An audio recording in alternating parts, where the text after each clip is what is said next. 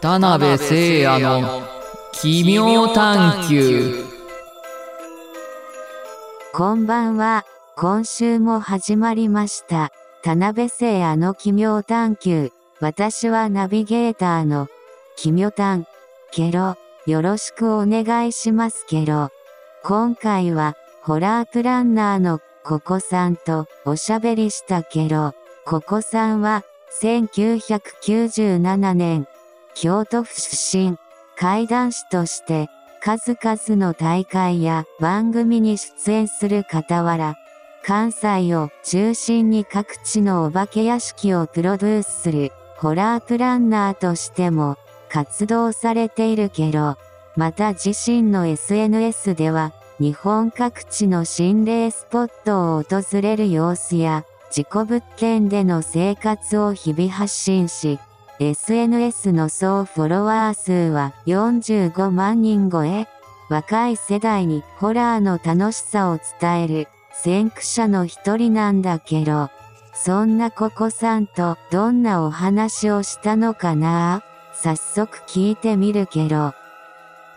こんばんは。ホラー作家の田辺聖也です。田辺聖也の奇妙探求。今週もよろしくお願いします。本日のゲストはホラープランナーのココさんですどうも、はじめまして。京都でホラープランナーや怪談師をしていたり、まあ、心霊スポットの探索などホラー全般で活動しているここです。本日はよろしくお願いします。よろしくお願いしますえっと私たちの初めての出会いというか接点って何だったんでしょうか？そうですね。私は個人的にもともとちょっと田辺さんをあのメディアとかに出てらっしゃったので知ってはいたんですけど、えっ、とね、京都怪談猿の声で初めてあの京都でやらせていただいたのが始まりかなと思ってます。で、その後に紅葉館さんからの関西の怖い街でもあの一緒に本を書かせていただきまして、まだただそれまでは会ったことはなかったんですけど、その後去年ですね去年の冬頃に京都の山科の方でえっ、と京都怪談ナイトっていう怪談イベントで初めてお会いしたっていうのが私の記憶ではあるんですけども。すごい記憶力ですね。双葉書房 Z 店さんですよね 確か、はいそうですね。であの以前からお聞きしたかったんですけれど、はい。あのホラープランナーっていうお仕事は具体的に言うとどんなことをするんでしょうか？そうですね。まあホラーのイベント制作などを全般に請け負ってるんですけどまあ主にお化け屋敷に力を入れて活動してましてまああの怪談イベントもそうですしホラー関係のイベントなどもさせていただくんですけどお化け屋敷ではまあストーリーとミッションはもちろんなんですけど営業許可でしたりあのコースの設置まあ、ルート考えたりもそうですしあとそうですね演技指導お化けへの演技指導。大事。そうなんですよ。ほんでホラーメイクもさせていただきますしまあ私もお化け役をやることもありますねああまあ幽霊って大体美人が多いですからね。いえいえいえ。あのホラープランナーになろうと思ったきっかけってありますか？そうですね。もともとは私、まあ、心霊スポットなどをメインに活動はしてたんですけどあの SNS 上だけでしか活動してなかったんですよ。でその後2019年の竹書房さんの怪談最強戦で怪談師としてデビューしましてその後に活動していく中で、まあ、知り合いとかがあのお化け屋敷をやってたりとかしたので声がかかってそこからプランナーをさせていただいたっていう形なので一番最近のものではありますね。あの京都会談で最初にご一緒させていただいたんですけれど、はい京都の会談で何かありますか？会談スポットとかでこれはっていうのは。そうですね。結構有名どころは京都多いんですけどどっちかっていうと多分、あの心霊スポットでも昔ながらの心霊スポットですかね。伝承地っていうのがありながらの心霊スポットが多いかなと思いますね。あのミドロガ池だったら関西でのあのタクシー階段の発祥地って言われてるような場所ですしあとまあ四天童寺の鬼の首が埋まってるっていうあの首塚大明神ですねっていうのもありますし結構いろいろと古くからの場所が多いかなと思います。で今日収録実はね昨日は2月の3日で節分で今日がその翌日なんですけれど、はい。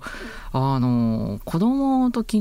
豆まきをしたんですけれあどはいはいはい豆を買った時に鬼の面がついてたんですよ。紙のペラペラの。りますね。はいはい。それの裏にはい。節分の豆まきの由来って書いてあって、はい。で私なんとなく豆まきってうん。魔を滅するからん。豆をまくぐらいはいはい。のことしか知らなかったんですけれど、なんかそこに書いてあったのがいきなり「愛農省によると」って書いてあったんです。おで愛農省って何って言って室町時代にあの編集された辞典みたいなものらしいんですよね。おでそれによりますと日本で最初に豆まきを行ったのは宇多天天皇の御であると。うんでその天皇は2匹の鬼がねあの悪いことを企んでるっていうのを知ったんですよ。はいはいそれでこれは大変だと思いまして鞍馬山の奥深くに住んでいるお坊さんにどうしたらいいだろうって相談するんですよね。はいそうするとあの毘沙門天のあのお告げによってこうしたらいいですよっていうふうに言われてその方法っていうのは7人の陰陽博士博士を集めてえーそれに連なる49の家の人を呼んできて鬼の住みかを祈祷で塞いではい3号3との、えー入り大豆で鬼の目をうん打ったと。はい。でそれによって鬼の目16個の目は飯になってしまってうん鬼は泣く泣く逃げ帰った。っていうのが豆まきの起源です。え。ー、あそうなんですね。えー、初めて聞いたと思って 私が物知らずなだけかもしれない。いやいやいやいや2匹の鬼で16個の目っていうのも多いな。多いですよね 大体普通は22で4ぐらいがベストかなと思うんですけど多くても3とか4ぐらいなんですかね。うん、でそれの穴が鬼が「やー」って出てきた穴があってうん。祈祷で塞いだっていうのも知らなかったのであちょっとねやっぱりいろんな文献を調べてもっともっと勉強しなきゃなと思いまでもした。京都なんですもんねその豆まきの起源っていうのも。そうですね。ねうん面白いですね。やっぱ京都って何かあるんだろうなっていうのを思わせますね。はい、でまあさっき言った企業、まあ、あのここんなちっちゃい紙のペラペラの面の裏に書いてあったことは、はいはい。もしかしたら子ども向けにはしょったりいろいろ改変されている部分があるかもしれないのでこのポッドキャストを聞いた人が違うよって思ったらコメント欄で あの指摘するかあの心の内に秘めておいてもらえると ありがたいかなと思います。後で私も調べてみようと思うので。で現在あのココさん SNS の総フォロワー数が現在45万人を超えていらっしゃるんですよね。そうですね。まあいろんなものも含めましてですけど。私もあのツイッターじゃないや今 X ですね。あはい。だったり YouTube も去年から始めてみたりしたんですけれど、はい。なかなかフォロワーが増えなくてうんうんうんうん。どうやったら増えますかね、そうですね。私実はこれ特にこれといって思い当たる部分がなくてですね。あの、まあ、自分の好きなことを無理なくあの継続していくそれを発信していくっていうことを今までやってまして、まあ、特に私人付き合いがめちゃめちゃ苦手でして。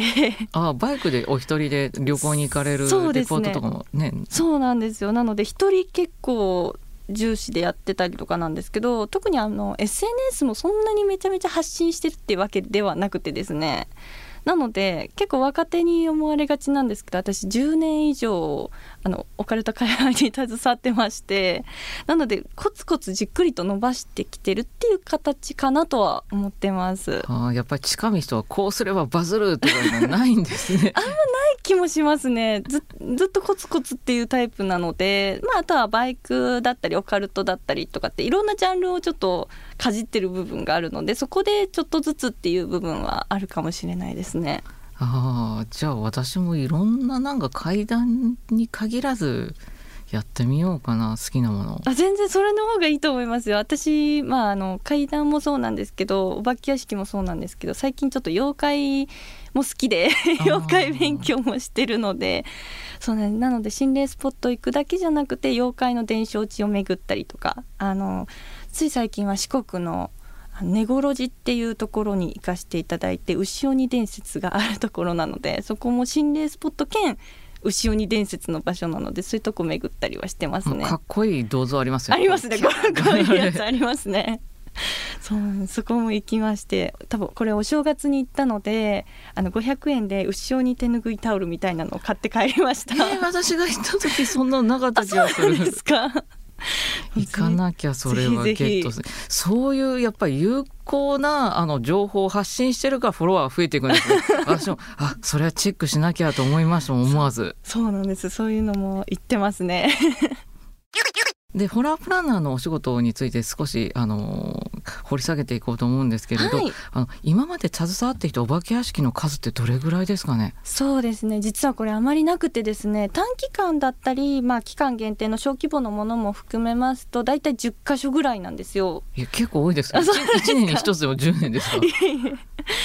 まあ実はこれ一昨日まで私あの京都で常設の店舗をやってたのでそっちを中心にしてたのであんまりまだあの受注して制作していくっていうのを始めたのが去年からになるので。去年からの？1年でも10そうですね。すごいじゃないですか。まあでも常設店舗でもずっと同じものじゃなくてまあちょっと変えてみたりとかストーリー変えてみたりとか別の方とコラボしてあの別のものをちょっと作ってみたりとかもそうですしちょっと私カフェとかもしてまして ホラーカフェっていうのを。むちゃくちゃマルチですね。そうなんですよ。なのでまあホラーが苦手だけどでも怖い空間だけを楽しみたいって方にホラーカフェお化けの演出も一切ないもので空間で料理を食べるっていうだけの空間を作ったりとかっていうのをしてましたね。あああの常設のお化け屋敷っていうのは、あの何年ぐらいされてたんですか？そうですね。大体3年ぐらいをやってたんですけどちょっと建物がかなり古いものでしてあの築70年以上ぐらいあるようなものなのでちょっと営業許可的な面とかいろいろ法律がちょっと厳しくなっていく面があってちょっと閉業っていう形になりましたね。でもあの途中コロナ禍もありましたし、はいそんな大変な中ででお化け屋敷ってリピーターはすごい難しいと思うんですよ。はいあのどこでお化けが出るとか分かっちゃうと怖くなくなっちゃうし一回行ったらいいやって思う方結構いらっしゃると思うんでその中で3年間以上も続けられたっていうのはすごいですよねあり。がとうございます。やっぱりなんか工夫されたことってあります？そうですねまああのこの常設店舗の方ではあの優しい中ぐら普通怖いっていう3段階に恐怖度分けてまして、まあ、うん料金もそれぞれ違うんですけどあの、まあ、最初は優しいものは小さいお子さんでもいけるようにあのお化けの演出なく音だけだったりとかっていうのであの振り分けたんです。で次に普通はちゃんちゃんとお化けは出ますしあの音も演出もあるんですけど一番怖いものはもうとにかくお化けに襲われまくるっていう。嫌ですね。怖いですね。じゃあそう分けるのでそうこ今度はこ思ったより怖なかったらもっと怖いのチャレンジしようとか思うしいいですねそのアイデアは。素晴らしくて。なので結構あの全部楽しみたい方は全部楽しめるっていうような形でやらせていただいてましたね。あお化け屋敷好きやけど怖いの苦手ってそういう複雑な方もかなりいらっしゃいますもんね。そうなんですよんでもなんかちょっと入りたいしみんなでワイワイしたいしとか逆に彼女さんを連れて行きたいけど彼女怖いからみたいなのであのただ単に音だけで脅かすっていうようなものも作りましたね。あそ昔ねお化け屋敷私思い出した思い出が一つあるんですけれど、はい。渦政映画村にはい。お化け屋敷があってあそこもあの渦政映画村の役者さんが驚かすタイプの、はい。人間が驚かすお化け屋敷なんですよ。はい。そこに一人で入ったら隅っこの方からはい「助けて」って声が入ってはい。ビクッとして「うわー怖ー子役まで使うんか」って言ったら顔ぐちゃぐちゃにして「お父さんに置いてかれたから助けてお父さんもう行くわ」って言われたって言って「え？あうーん」と「動けないの。怖くなくして」って言って「そっかじゃあ一緒に行こう」って言ったら「怖くなくする。お歌歌って」って言われて。はい私があの知ってる限りのあの NHK の、まあ、ちょっと判権があると思うんで歌 歌今は歌わない。なんかねあのとある犬のぬいぐるみがね歌う歌とかをやってそれであのお化け屋敷のお化け役の人もいろいろ察したのかあの血まむれのお落ち虫の方が手振ってこう身を送ってくれたりっていう すごい体験をしたことがありますね。そうですよねせ結構お化け屋敷って本当に怖さっていうのが調節できないところもあるのでもう極力アクターがなんとかするしかなかったりするんですけど。逆にね笑顔でね手を振るお嬢さんめっちゃ怖かったですね。それもまあレアですよねあれは言うと。ありますね。しかもつい最近あの多分リニューアルされて新しくなってたので、はい、私行きました。おそうですか、はい。私も行こう。ぜひぜひちょっと変わった感じにミッションも増えてたのでぜひミッションえもクリアミッション型になってるんミッション型になりました。ミッション型苦手なんですよ。これをどうこうしてくださいとか。もうあのほんま怖い時早く駆け抜けたいんですよねありますね。もう逃げてなんとかしようっていうタイプの人。でお化け屋敷を作るにあたってテーマっていうものもあると思うんですけど、テーマを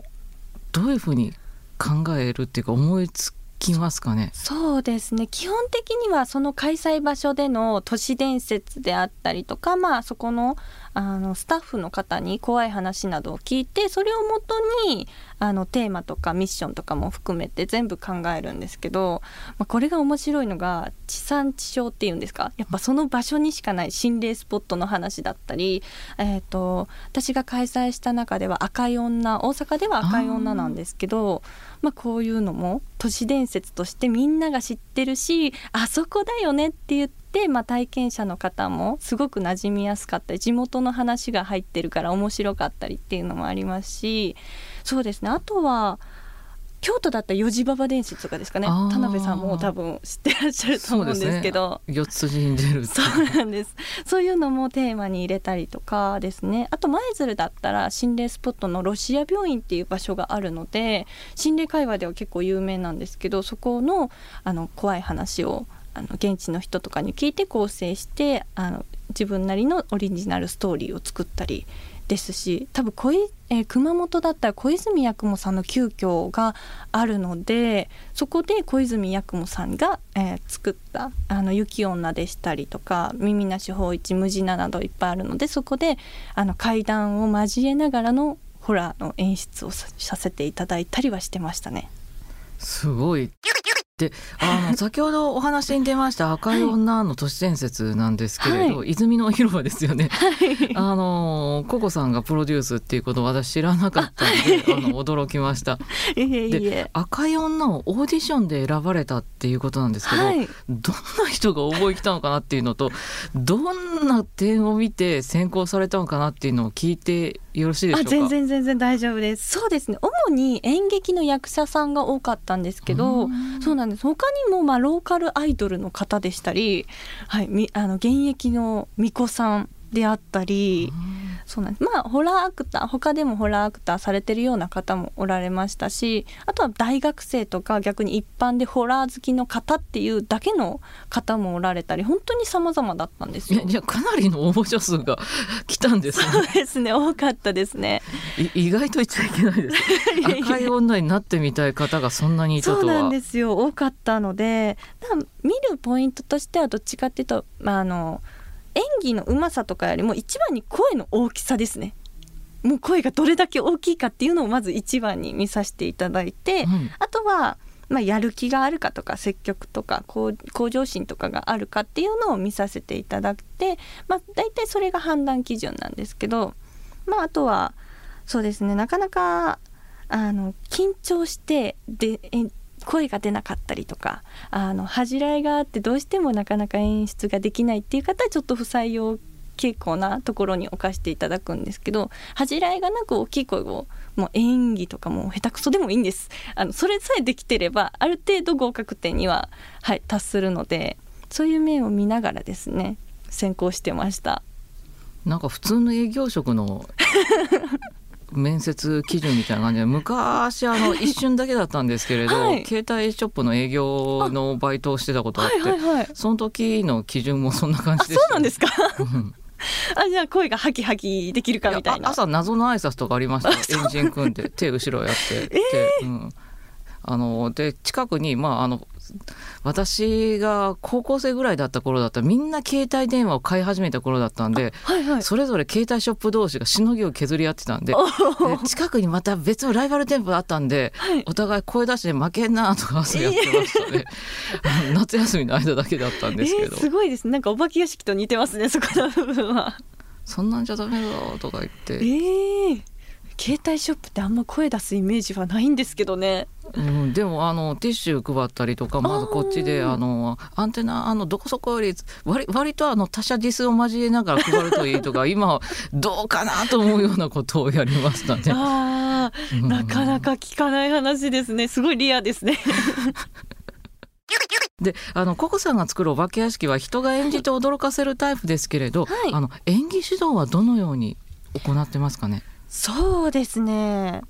まああの実際に一緒にこのアクター志望の方とお化け屋敷のコースを歩いてポジションどっから演出するんだよっていう教えつつこのアクター志望の方に一回お客さんになってもらうんですよ。で私が実際お化け役として演出をしてでその後見たものを次交代で私をお客さん役やるのでどうぞやってくださいって言ってまずやってもらいますね。そこから始めてってって感じですね。まあ最初緊張本当に緊張するのでもう上がってしまうんですけどもうここどう振り切ってもう自分を捨てるかですよね。捨てて演出してもらってであのその演出を見てあの自分もそうなんですけど他にも運営スタッフがいますのでそれであの何点かつけてあこの人いいと思いますとかあこの人ちょっと難しいと思いますっていうような感じで選考していきましたね。へえなんかやっぱお化けうまいなって思う人っていうのは違いってあります？そうですねもうどんだけ勢いをつけてもう間近まで迫れるかとかそんな感じだと思いますよ。もうちょっと恥じらいがあってああとかってならずにもうお化けになりきってもう襲いかかるっていうような意識をしてもらえれば多分うまくいくと思います。そう昔あの、はい。松原谷さんっていうあの自己物件住みます芸人さんがと一緒にとある番組のロケに行ってアイドルを元廃校だった小学校で驚かせるっていう悪趣味な企画があったんですよ。はいはいその時に松原谷さんが手にスリッパを履いて、あの四つん這いになってバタバタバタってなった時に本当に怖かったのをふと思い出しました。ああいう勢いが大事なんですね。そうですね。もうあのお化けって多分勢いが 大事かなってホラー映画とかにも関しても、うん。まあ、しっとりとくる演出もあるんですけどやっぱりガッとくる方の演出の方が多分人気なのかなとは思いますね。そうですね。私、心霊写真って実はそんな怖いって思わなくて、まあ、目悪いのもあるんですけれど、うんうんあのお分かりいただけただろうかって丸やって う ありますね。56回見て「あー」みたいな「ウォーリーじゃ ないんだから」みたいな感じで。そのはい。間が長いのでもう怖いがどっか行っちゃうんですよ。ほらここに老婆の顔がとかって「はいはいえー、えもう一回もう一回」とか「お分かりいただここに老婆。あ ありますね。あとなんかテロップがないとそういう風な音に聞こえないっていうようなー」のがあったりとか、ねうめき声がテロップがあることによってあなんとなくそういう風に聞こえるかもっていうようなものもありますよね。そうそうだからねお化け屋敷も階段も同じかなとふと思ったので分かりやすさって重要だと思いますね。すね。エンタメとして。エンタメとしては一番重要ですね。分かってもらえなかった。らそのままお化けもスルーされてしまうのであれ演出なかったよみたいになってしまうので。そしたらただ単に暗いなんかあの空間になっちゃいますからね。っていうのは思いますねやっぱり。でお化け屋敷内で不思議な体験や怖い体験ってされたことありますか、私は実はなくてですね京都でこの常設のお化け屋敷をやってた時はあのスタッフとかがさまざまな現象を体験したりとかそういう話は聞くんですけど私その場所に泊まり込んであの作業してたりもするんですけどそういうのがないんですよね本当に。あら。そうなんです。なので逆にお化け屋敷に来たお客さん一瞬でしかいないお客さんだったり施工に来られた大工さんとかがなんかめっちゃ怖い体験して後日事故に遭いましたみたいな。ええその辺ちょっともしよかったらお聞きしていいですか？そうなんです。あの施工のこの大工さんなんですけどあの普通にお化け屋敷の営業終わりですよ。夜中に来られて作業をしてもらってたんです。でこのお化け屋敷が1階があのバーとかそういうあの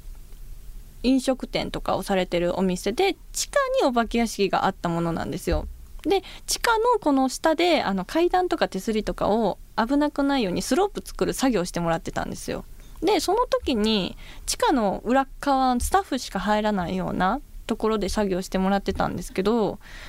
上からコツコツと足音が鳴ってあ誰か降りてくるなってこの大工さん気づいてパッと上見上げたらその階段から女の人が降りてくるんですって。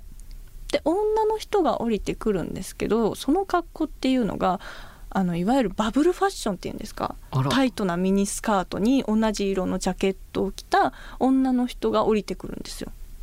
で降りてきてあスタッフさんかなと思ってどうもって大工さんずっと喋りかけるんですけどその人階段降りてきて踊り場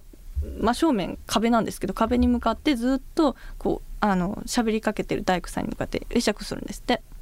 であ人見知りなんだなって思ってその後ずっと45分ぐらい喋り続けた時にあのスタッフが別のスタッフがいたので「あ終わりましたか?」って上から声かけたら「あ終わまだです」って声かけてパッて見た時にはこの女性がいなくなったそうなんですよ。であれみたいなどこ行ったんだろうなと思ってそのスタッフと喋ってた時に「いや今スタッフいたんですよ」って言ったら「いやこんな夜中にさあのお化け屋敷のスタッフ来ないしそもそも終電もうないよ」っていう話をしてたら「ああそっか」って思った時にゾッとしたんですけど来た時足音聞こえてたのにいなくなる時足音がなくなっててっていうので今まで人生でお化けなんて見たことないあの30過ぎのおじさんの大工さんが人生初めてこの場所でお化けを見たって言って教えてくれたのが数ヶ月後だったんですよ。この話を聞いた時にその大工さんが数時間後に後ろからトラックに追突されて車大破するっていう事故が起きたんだっていうのをその階段教えてもらった次の日に聞きましたね。むちゃくちゃ怖いのと あとあのお化けなのに生きてる人と区別はつかなかったんですねそれみたいですねはっきりそうですねしかもなんかその時代多分あのバブリーダンスなんかが流行っててそういう人もいるんだろうなと思ってたみたいであんま服服装とかにも不自然な点を抱かなかったみたいなんですよ。あれみたいな。あなんかそういうの流行ってるしそういう子もいるんだろうなみたいな思ってたら確かに今思ったら変だよなっであのお化け屋敷の 3, 3年前になるんですけど撤退の時にこのまた大工さんが来て作業してたらあの扉裏の非常口が開かないみたいな内側でしか鍵がかけられないのに開かないみたいなになって開けてまた外出て外から荷物運ぼうとするとまた鍵かかってるってなってあのその時になんか髪の長い 白い服着たスタッフが2人またいたんですよねっていう話を聞きましたね。やっぱり何か言ったんじゃないですか そこ。そうでも私一切見たことなくて最初は多分私かなと思ったみたいなんですよ。髪の毛長いし白い服よく着てるし。で私かなと思って喋りかけてたんですけどいや今いないよみたいなスタッフ誰もそっち行ってないよっていう話をされてまた変なもん見ましたっていう報告が聞きましたね。そういうことがあるような物件でのお化け屋敷をやってました。お化け屋敷の外で心霊体験をされたことっていうのはありますか？私もないんですよ。本当に何もなくて。なので基本的に人から聞いたお話を怪談話でよくさせてもらうんですよ。なんでなんでしょうね。なんか求めてたら来ないっていう話があるんですけど そんな感じなんですかね。そうですね。階段書いてる方って実体験はほとんどないっていう方は非常に多いんですよね。うんで私の本でよく出てくる作家の先生は、はい、あの全然違うジャンル、まあ、ミステリー作家だったり SF 作家だったりするんですけれど、はい、むちゃくちゃ体験されてるんですよ。じゃあそのジャンル書けばいいじゃないって言ったら、うん、書いたら寄ってきちゃいそうだからそういう、ね、別ジャンルの人にでも一人で抱えてると怖いじゃないって。で でミステリー作家なのではい、人が死ぬシーン書くでしょ？うんうんそうすると手が触れてないティーカップがカタッバチャッとかなってて、えー、でそのこぼれた紅茶がずっとこう丸を書いて「怖かった」とかそういう話をよくしてくれる方がいらっしゃいます。えー、いやまあ確かにサスペンス系って人死にますよね。いますよね。でも実際の被害者じゃないから、その方はね、何に俺を恨まれてんだろうって、俺の作品の中の登場人物は殺すななのかなとか。確かに不思議ですね。怖いですね。ねたんですけど。でお化け屋敷を作る上で、はいあのいろんなことをされてきたと思うんですけど、二人のお話はまだまだ続きますが、今週の奇妙譚はここまで。来週も金曜夜6時から配信予定。聞き逃さないでけろ。ご感想や質問などは、ハッシュタグ奇妙譚をつけて投稿してけろ。番組公式 X もぜひフォローしてけろ。